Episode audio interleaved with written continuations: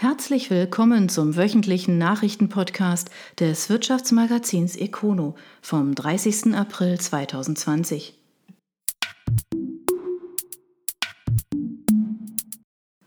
Corona macht Hermadampf. Der Technologiekonzern nimmt wegen der Krise sein neues Werk schneller in Betrieb. Der Grund ist einleuchtend, wobei Chef Thomas Baumgärtner dennoch selbstkritisch ist. Filderstadt. Der Technologiekonzern Herma nimmt sein neues Werk für Haftmaterial aufgrund der Corona-Krise teilweise schneller in Betrieb. Der Grund? In dem Neubau könnten die Produktionsteams besser getrennt arbeiten und zudem sei der Automatisierungsgrad höher. Wir haben Schlüsselkomponenten im neuen Werk Schritt für Schritt anlaufen lassen, so die Hermer-Geschäftsführer Sven Schneller und Thomas Baumgärtner. So habe man frühzeitig Produktionsaufträge aufteilen können, um die Mitarbeiter zu schützen. Obendrein sei man durch die redundanten Systeme generell flexibler aufgestellt.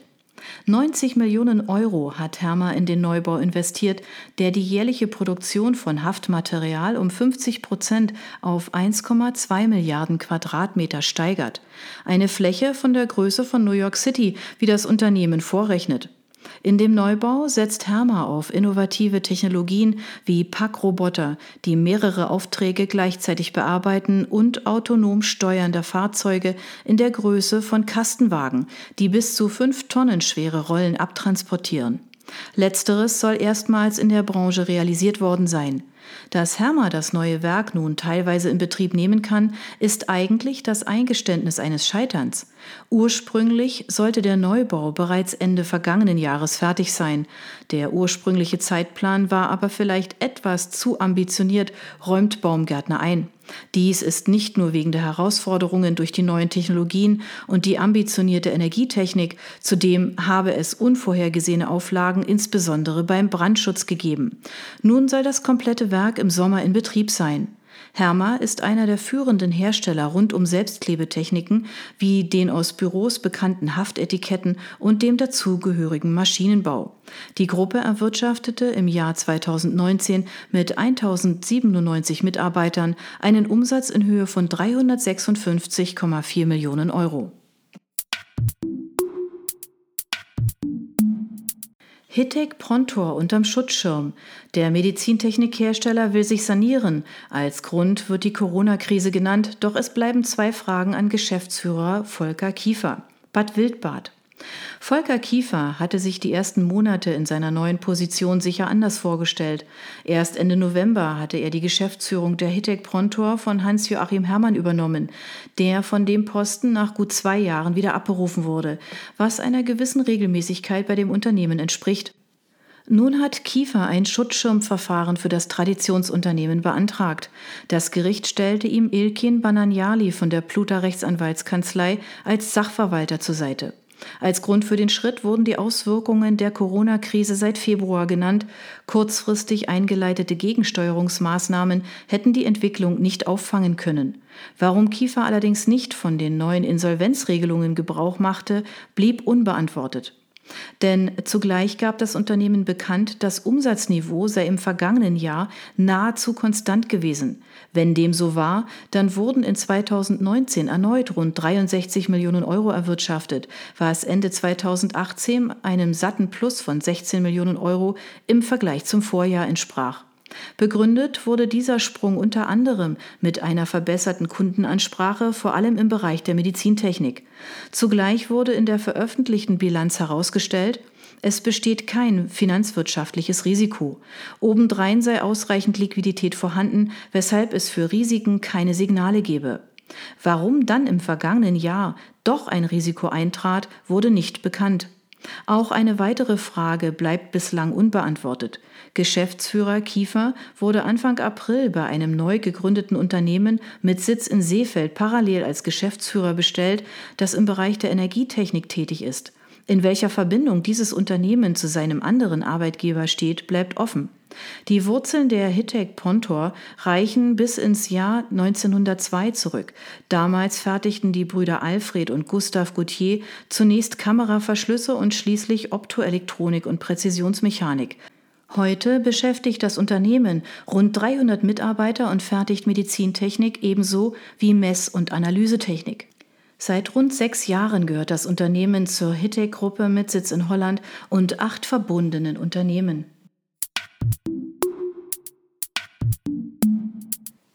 Die digitale Ernte. Zwei Tage arbeiteten 80 Teilnehmer beim Hack and Harvest Hackathon virtuell an Ideen, vom Gründerportal über Reservierungen für Restaurants nach der Krise bis zu innovativer Landwirtschaft reicht das Spektrum. Konstanz. Zwei Tage lang arbeiteten beim Hack and Harvest Hackathon rund 80 Teilnehmer und sieben Mentoren an Ideen, wie die Bodenseeregion auf die Corona-Krise und die Zeit danach reagieren kann und erarbeiteten erste Lösungsansätze und Prototypen. Die Veranstaltung lief vollständig digital ab. Die Teilnehmer konnten sich online zu Videokonferenzen, Besprechungen und Workshops dazuschalten und über bereitgestellte Online-Tools miteinander kommunizieren und arbeiten. Entstanden sind mehrere innovative Projekte, die zum Abschluss der Veranstaltung vorgestellt wurden und nun fortgesetzt werden sollen. Insgesamt 18 Ideen fanden den Weg in den Ideenworkshop. Daraus bildeten sich acht Projektgruppen. Mit ichgründe.de entstand beispielsweise ein neuartiges Gründungsportal, das es ermöglicht, online optimale Unterstützung für Gründer anzubieten. Bei Reservo ging es unter anderem um Reservierungsanfragen und eine optimale Auslastung Auslastung von Restaurants ab dem Zeitpunkt, wenn diese unter Auflagen wieder eröffnen dürfen. Das Projekt Organi Farms möchte mit Vertical Farming, ergänzt durch Robotic as a Service und KI-basierter Technik, die Landwirtschaft effizienter gestalten. Ziel der Veranstalter war es, dass diese Projekte und alle weiteren Projekte eine bestmögliche Chance zur erfolgreichen Umsetzung haben. Sieben Experten aus unterschiedlichen Bereichen haben deshalb die Teams als Mentoren begleitet und jeder hat den Teilnehmern seine weitere Unterstützung angeboten. Einer der Mentoren war Friedhelm Schaal, Leiter der Wirtschaftsförderung der Stadt Konstanz. Für die Stadt ist klar, dass viele Herausforderungen nur gemeinsam gemeistert werden können. Deshalb war der Hackathon der optimale Rahmen, um Problemstellungen in verschiedenen Themenfeldern und Branchen gemeinsam zu beleuchten und Lösungen dafür zu finden. Und ich bin beeindruckt, wie gut das digital funktioniert hat. Der digitale Hackathon ist eine gemeinsame Veranstaltung des Kompetenznetzwerkes Cyberlago, der Initiative Unternehmer für Gründer sowie der Stadt Konstanz. Die Veranstaltung ist Teil des Projektes Bodensee Mittelstand 4.0, das die KMU rund um den Bodensee bei der digitalen Transformation begleitet. Das Projekt ABH 051 Bodensee Mittelstand 4.0 wird aus Mitteln des Programms Interreg 5 Alpenrhein-Bodensee Hochrhein, dessen Mittel vom Europäischen Fonds für regionale Entwicklung und vom Schweizer Bund zur Verfügung gestellt werden, gefördert.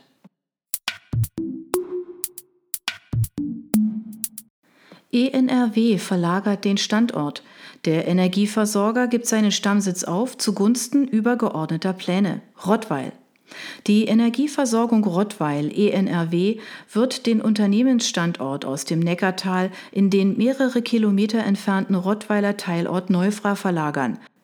Der Aufsichtsrat des regionalen Versorgers hat dem Vorgehen zugestimmt und damit diesem Standort gegenüber einem anderen innerhalb der Kernstadt den Vorzug gegeben. Die Betriebsverlagerung ist Voraussetzung dafür, dass ein wesentlicher Teil der Landschaftsgartenschau 2028 im Bereich des derzeitigen ENRW-Standortes realisiert werden kann, begründet Oberbürgermeister Ralf Brost das Vorgehen. Er ist auch Aufsichtsratsvorsitzender des Versorgers. Das Areal soll nach dem Wegzug im Bereich des Neckar renaturiert und städtebaulich aufgewertet werden. Durch die nun gefundene Lösung könne man laut Bross rechtzeitig mit den umfangreichen Arbeiten beginnen. Allerdings nannte er weder einen Zeitplan noch ein Budget für die Verlagerung. Für ENRW-Geschäftsführer Christoph Ranzinger liegen die Vorteile der Lösung auf der Hand. Es bietet sich die Chance, mittelfristig alle wesentlichen Unternehmensfunktionen an einem Standort bündeln zu können.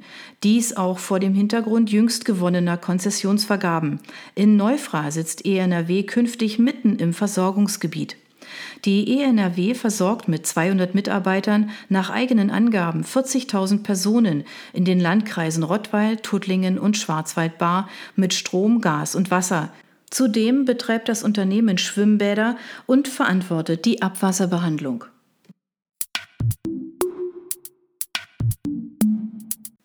Solarkomplex ziemlich robust.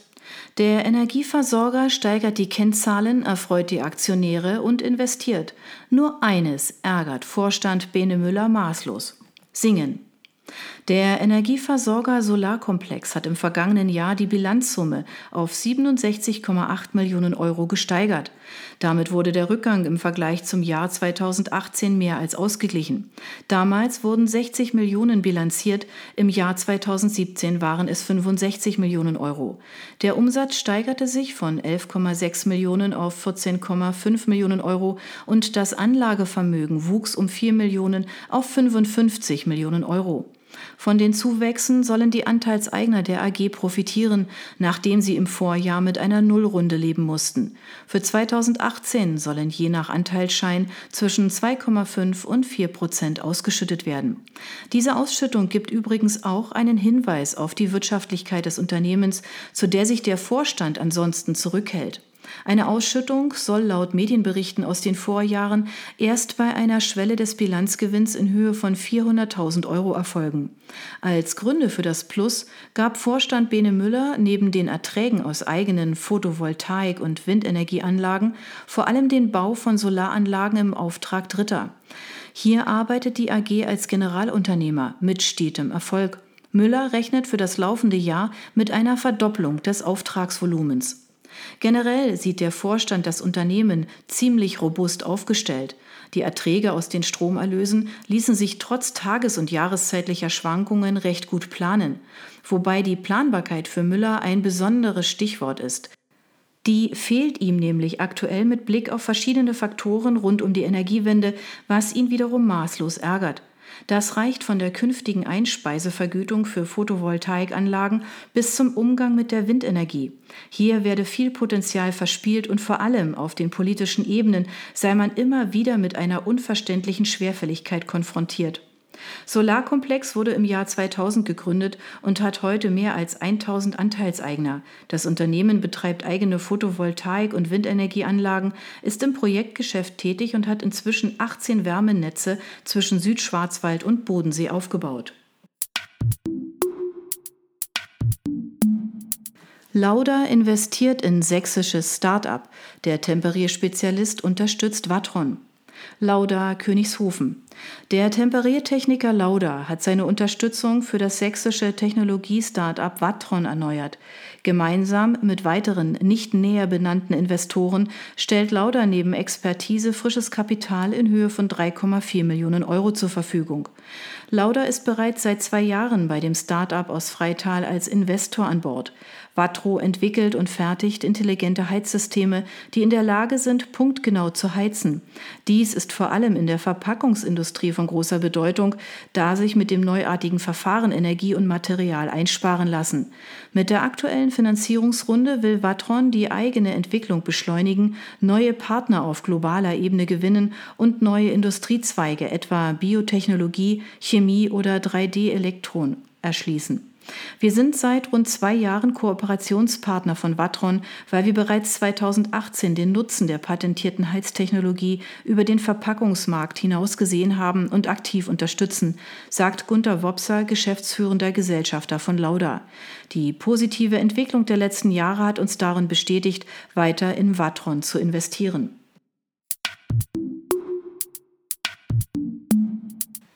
R. Stahl sieht sich krisenfest. 2019 hat der Spezialist für Explosionsschutz eine Trendwende hingelegt. Waldenburg. Der Explosionsschutzspezialist R. Stahl geht davon aus, dass die Folgen der Corona-Krise für das Jahr moderat ausfallen werden. Wir erwarten einen Umsatzrückgang von höchstens 5 Prozent, teilt das börsennotierte Unternehmen mit. 2019 hatte R. Stahl 275 Millionen Euro eingespielt, knapp zwei Prozent weniger als im Jahr zuvor. R. Stahl nimmt die Entwicklung des ersten Quartals als Basis für seine Vorhersage. Demnach habe man aktuell Aufträge von 80 Millionen Euro in den Büchern. Die Schätzung für den Jahresumsatz liegt demnach bei 260 bis 275 Millionen Euro. Wichtiger noch, R. Stahl hat 2019 eine Trendwende hingelegt. Nach einem Verlust von 7 Millionen Euro im Jahr 2018 hat der Konzern eine Trendwende hingelegt und 2019 mit einem Gewinn von 1,3 Millionen Euro wieder schwarze Zahlen geschrieben. Wir haben unsere Finanzposition auf eine solide Basis zurückgebracht, sagt Vorstandschef Matthias Hallmann.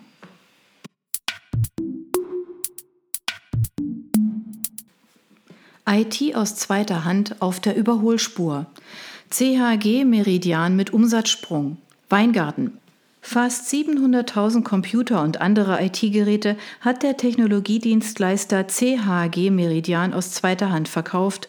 Die international tätige Unternehmensgruppe hat ihr Neugeschäft 2019 um 32 Prozent auf 1,99 Milliarden Euro gesteigert. Im Jahr zuvor waren es 1,51 Milliarden. Der Auslandsanteil liegt mittlerweile bei 60 Prozent. Nicht ganz so erfolgreich war das Unternehmen beim Ergebnis. Mit 91 Millionen Euro liegt der Gewinn vor Steuern um gut 4 Prozent unter dem Vorjahr. Unterm Strich steht noch ein Gewinn von 65 Millionen Euro und damit eine Million weniger als im Vorjahr. Konzernchef Matthias Wagner gibt sich dennoch zufrieden. Trotz anspruchsvoller Rahmenbedingungen wie der Abkühlung der Weltkonjunktur, gravierender Veränderungen in vielen Industriezweigen und dem anhaltenden Niedrigzinsniveau konnten wir unsere Erfolgsgeschichte weiterschreiben, so Wagner.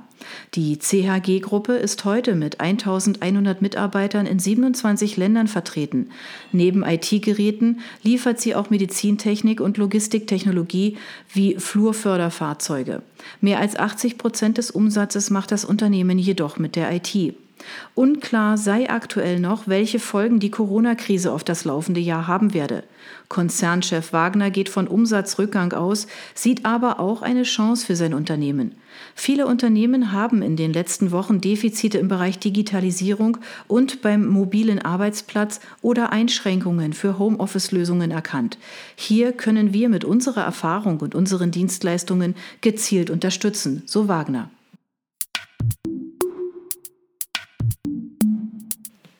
SIG erreicht die Ziele. Der Sensorhersteller hat das vergangene Jahr mit einem guten Plus abgeschlossen, obwohl ausgerechnet ein Markt Schwäche zeigt. Zur aktuellen Lage hat Vorstandschef Robert Bauer eine klare Meinung. Waldkirch. Der Umsatz von SIG hat sich im vergangenen Geschäftsjahr um rund 7 Prozent auf 1,75 Milliarden Euro erhöht. Damit setzt sich der Branchenprimus gegenüber dem Schnitt von minus 1 Prozent sehr deutlich ab. Das Ergebnis vor Zinsen und Steuern, EBIT, stieg sogar um satte 13,1 Prozent auf 132,9 Millionen Euro. Als Gründe nannte die AG neben dem allgemeinen Plus auch nicht näher ausgeführte Maßnahmen zur Effizienzsteigerung. Insgesamt hat der Konzern damit nach eigenen Angaben die selbst gesteckten Ziele erreicht wobei sich beim Umsatz plus der Blick auf die regionalen Märkte lohnt. Den stärksten Zuwachs mit 11,3 Prozent erreichte SEG in der Region Asien-Pazifik, gefolgt von Europa, Afrika und Nahe Osten mit einem Zuwachs in Höhe von 7,9 Prozent. Auf den amerikanischen Kontinenten wuchs der Umsatz um 7,6 Prozent und der Heimatmarkt? In Deutschland sank der Umsatz leicht um 0,6 Prozent. Als Grund nennt das Unternehmen eine allgemeine Investitionszurückhaltung, vor allem in der Automobilbranche. Davon lässt sich der Vorstandsvorsitzende Robert Bauer nicht vom Kurs abbringen. Die Quote für Forschung und Entwicklung bleibt mit 11,5 Prozent des Umsatzes unverändert hoch. Bauer verweist dabei auf einen tiefgreifenden Strukturwandel sowie den Druck durch die Digitalisierung, der immer mehr Industrien erfasse. Bauer wir halten an den hohen Investitionen fest, um neue Technologien zusammen mit unserem traditionellen Automationsgeschäft weiter voranzubringen. Nur so könne man gemeinsam mit den Kunden die Chancen nutzen und agiler auf die sich schnell verändernden wirtschaftlichen Rahmenbedingungen reagieren. Was Bauer damit konkret meint, unterstreicht er mit der hauseigenen Start-up-Initiative.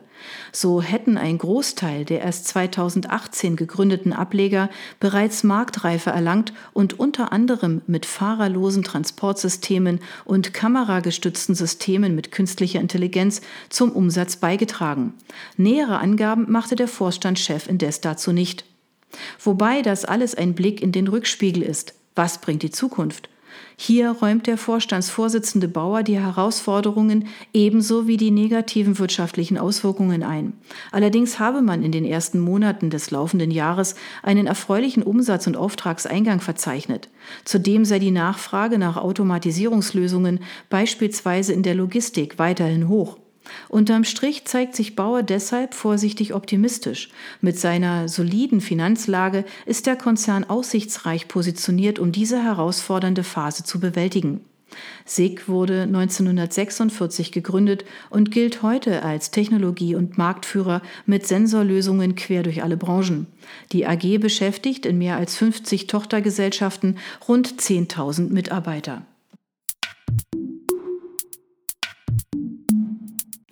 Die Leute sollen bestellen, weil sie es geil finden. Sascha Mostiers umschifft mit seinen Friseursalons und einem Barbershop die Corona-Klippen. Im Interview auf econo.de erläutert er, warum er auf die Anordnung zur Schließung hoffte, wie er schnell zwei erfolgreiche Online-Shops eröffnete, aber nicht um Kunden bettelt und weshalb die Aufbauarbeit nicht verpufft ist, trotz der Barbershop-Schließung nur wenige Tage nach der Neueröffnung.